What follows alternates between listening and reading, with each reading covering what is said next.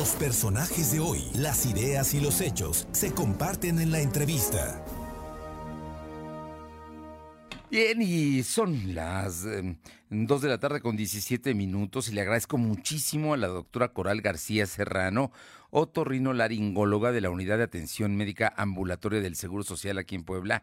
Y eh, es que la hemos molestado, doctora, muy buenas tardes, muchísimas gracias, porque usted sí sabe de las enfermedades que se vienen ahora con la nueva temporada y la entrada del calor. Muy buenas tardes y muchísimas gracias. Hola, ¿cómo estás? Buenas tardes y muchas gracias por la invitación. Eh, de hecho, qué bueno que estamos aquí en el aire para poder compartir con nuestros radioescuchas la importancia no nada más de disfrutar esta época, sino también de saber y conocer y obviamente tener algún tipo de precauciones para evitar que se presenten este tipo de enfermedades relacionadas con el equinoccio primaveral. La Eh, mayoría se alegra pensando en que es un buen tiempo, sin embargo, tenemos que saber que eh, conlleva algún tipo de enfermedades en la esfera otorrinolaringológica, incluyendo también problemas de ansiedad, de ataques de pánico, de angustia, porque cambian algún tipo de, de situaciones y esto consideramos aparte de los problemas de otorrino que se pueden presentar. Por ejemplo, hay enfermedades que se relacionan con lo que es eh, los cambios de temperatura, mucho calor, mucha polinización y se eh, agudizan problemas como son la rinitis, la sinusitis y la faringitis. Exposiciones intensas a aires acondicionados y después cambios de temperatura al calor hacen que se aumente la sequedad propia de la vía respiratoria superior, incluyendo nariz y garganta y esto hace que eh, bajen eh, los, los mecanismos de defensa de estos componentes y predisponiendo a que se presenten cuadros agudos, eh, ya sea de tipo irritativo o infecciosos a estos niveles, no dejando atrás el componente de polinización que está estrechamente relacionado a lo que es un problema de alergia. La alergia comúnmente llamado eh, en nuestro en nuestra población médica está relacionado con que la gente se rasca mucho la nariz, presenta eh, moco a través de la nariz o descarga posterior y presenta mucho lo que es la comezón. Se tapa la nariz de un lado y del otro. Entonces hay que considerar que esto es muy frecuente, sobre todo en la población del 10 al 25% en la adolescencia, pero eh, es importante saber que se puede presentar a cualquier edad. Eh, tenemos en cuenta también que se puede ah, incrementar la sintomatología de los pólipos. ¿Qué son los pólipos nasales? Son las estructuras eh, de no formación que obstruyen prácticamente la obstrucción del aire a nivel de lo que es la nariz y condicionan a una disminución ya sea del olfato, del gusto y en un momento dado se pueden confundir con lo que es COVID-19, pero obviamente esto no es así, por eso es que hay que acudir al médico y hacer diagnósticos diferenciales. Además es importante saber que en otorrino se nos puede presentar el componente de infección del oído externo. ¿Por qué? Porque pues acudimos a albercas, acudimos a lo que son playas y entonces a veces nos exponemos en cuanto a la piel del oído a aguas contaminadas, por ejemplo, con mucho cloro, y entonces esto disminuye eh, la capacidad de higiene del oído externo con mucho dolor. Hay, hay niños que presentan dolor sobre todo en la noche, que les supura el oído o se les inflama. También debemos de conocer y no dejar atrás que existe, por ejemplo, lo que son los accidentes eh, en de actividades acuáticas. ¿Por qué? Porque eh, cuando alcanzan en profundidades profundas, hay afectaciones como tal en presiones de nariz, senos paranasales y oídos por, las, por los cambios de presión. Sí. Y entonces esto nos puede provocar algún tipo de, de síntomas, entre otros. Bien, sí, doctora, sí, no, te, eh, te escuchamos, te escuchamos con mucho gusto. Sí, considerando también que existe una un cambio de de, eh, de contenido en lo que es, por ejemplo, el área de la nariz, ¿por qué? Porque se aumentan las células de tipo alérgico, entonces se aumenta la inflamación a este nivel y se incrementa la posibilidad en pacientes predispuestos de presentar sangrados recurrentes en la nariz, lo que conocemos como epistaxis. con eh, presentaciones más recurrentes en este tipo de pacientes. Entonces, lo indicado en ellos es evitar esfuerzo físico, sobre todo en horas de calor, ¿no? Y usar pomadas nasales humectantes que nos disminuyan la posibilidad de presentar eh, cuadros recurrentes de este tipo de eventos de epistax.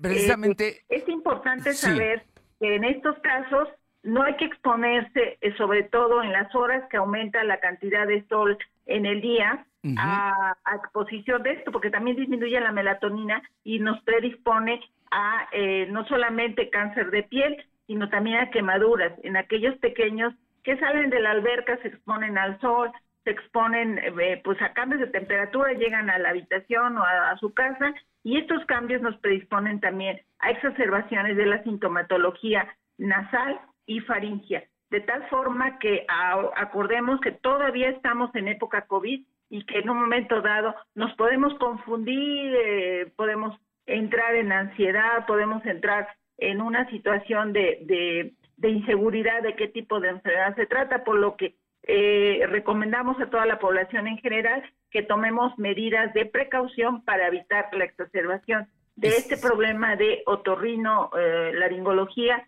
en enfermedades durante la primavera. Eh, estamos hablando de enfermedades de la primavera. uno de los detalles es que también en esta época, especialmente hasta antes de las lluvias que empiezan por ahí de mayo, hay mucha resequedad, el ambiente es muy seco y en esta parte del país, la montaña, se, se resiente en la nariz. ¿Qué, ¿Qué, recomendaciones hay, doctora, para la gente que tiene este tipo de resequedad? Sí, mira, eh, yo había visto algún tipo de gente que me decía, es que yo me echo agua de la llave y me siento muy bien. No, la recomendación no es agua de la llave porque es una condición, es una eh, condicionante de infecciones y de irritación. Lo que se deben de colocar es agua hervida por 10 minutos tibia con eh, un poquito de, sal y de bicarbonato. o bien hay comercializadoras que venden en la farmacia, eh, son agua de mar, agua de sal o hacer esta, eh, esta mezcla de, de agüita con sal para y colocarlo con una jeringa o una perilla o los dispositivos que ya vienen en spray, por lo menos tres veces al día, esto en las paredes laterales de la nariz, para evitar que en un momento dado se presente sequedad, como bien lo decías, o eh, deshidratación de las mucosas respiratorias y así se puedan adherir bacterias, microorganismos que en un momento dado nos aumentan o nos predisponen a las enfermedades de vías respiratorias superiores. Además de lo que mencionaba, que son las cremas eh, revitaciladoras de lo que es la mucosa respiratoria y lo que son para evitar los recurrentes eh, sangrados de la nariz.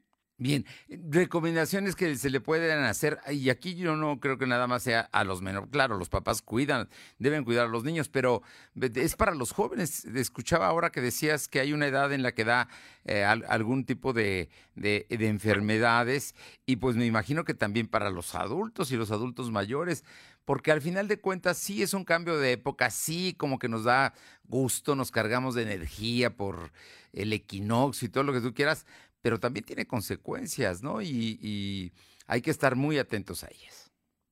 Sí, así es, bien lo decías. Mira, hay enfermedades que se relacionan sobre todo a lo que es el oído.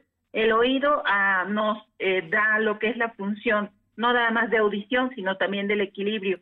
Entonces, cuando se presentan enfermedades respiratorias de nariz o garganta y senos paranasales, se combinan con problemas de orden audiológico, lo que es el equilibrio, sobre todo en adultos mayores, eh, presentan exacerbación de los cuadros de vértigo o, o presbi, eh, presbiacusia o presbivértigo, que son eh, frecuentemente relacionados con cambios de presión también. Pero no olvidemos lo que mencionaba hace un momento de lo que es, eh, son las enfermedades acuáticas relacionadas con el, problema de tipo respiratorio. Hay que tener en cuenta que debemos de mantener eh, balanceadas o eh, controladas las enfermedades metabólicas, vasculares, degenerativas, reumatológicas, porque eh, esto es el control del organismo. Tenemos que tener un control adecuado de la presión arterial, de problemas que tengan, por ejemplo, diabetes mellitus, de azúcar alta,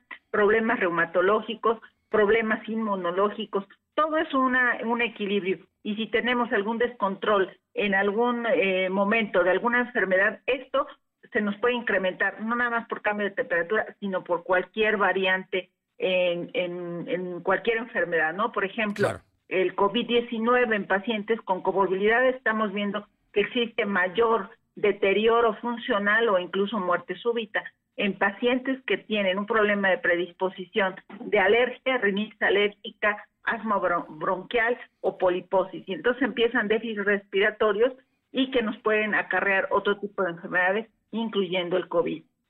Pues eh, hay que cuidarnos, no, no, no nos queda más, hay que estar muy pendientes, pero que no nos entre el pánico y lo que sí es recomendable es visitar al doctor si hay algún mm, síntoma o padecimiento. ¿No hace así, doctora? Así es, mira, es importante acudir en tiempo y forma porque hay pacientes que dicen, no, mañana se me quita, no, pasado, no, lo, lo más seguro es que voy a la farmacia y me dan un medicamento y con eso me quita. Es importante saber que no se debe de automedicar. Entre más se automedique la gente sin tener una prescripción adecuada, sobre todo por el especialista, es importante porque si no retrasamos alguna enfermedad que no tiene diagnóstico, eh, complicamos las enfermedades y obviamente nos intoxicamos con medicamentos que ni siquiera eh, deben de estar eh, sugeridos por el médico, puesto es, es el que nosotros hacemos las, eh, los diagnósticos específicos y actuamos en razón de ese tipo de diagnósticos para poder salvaguardar, salvaguardar la salud de nuestros pacientes. Pues doctora Coral García Serrano, otorrinolaringóloga de la Unidad de Atención Médica Ambulatoria del Seguro Social, qué gusto escucharte eh, y eh, con, con interés y con atención de estas recomendaciones que son básicas ahora que está empezando precisamente la primavera. Así es, mucho gusto, estoy a la orden. Muchísimas gracias, muy buenas tardes. Buenas tardes.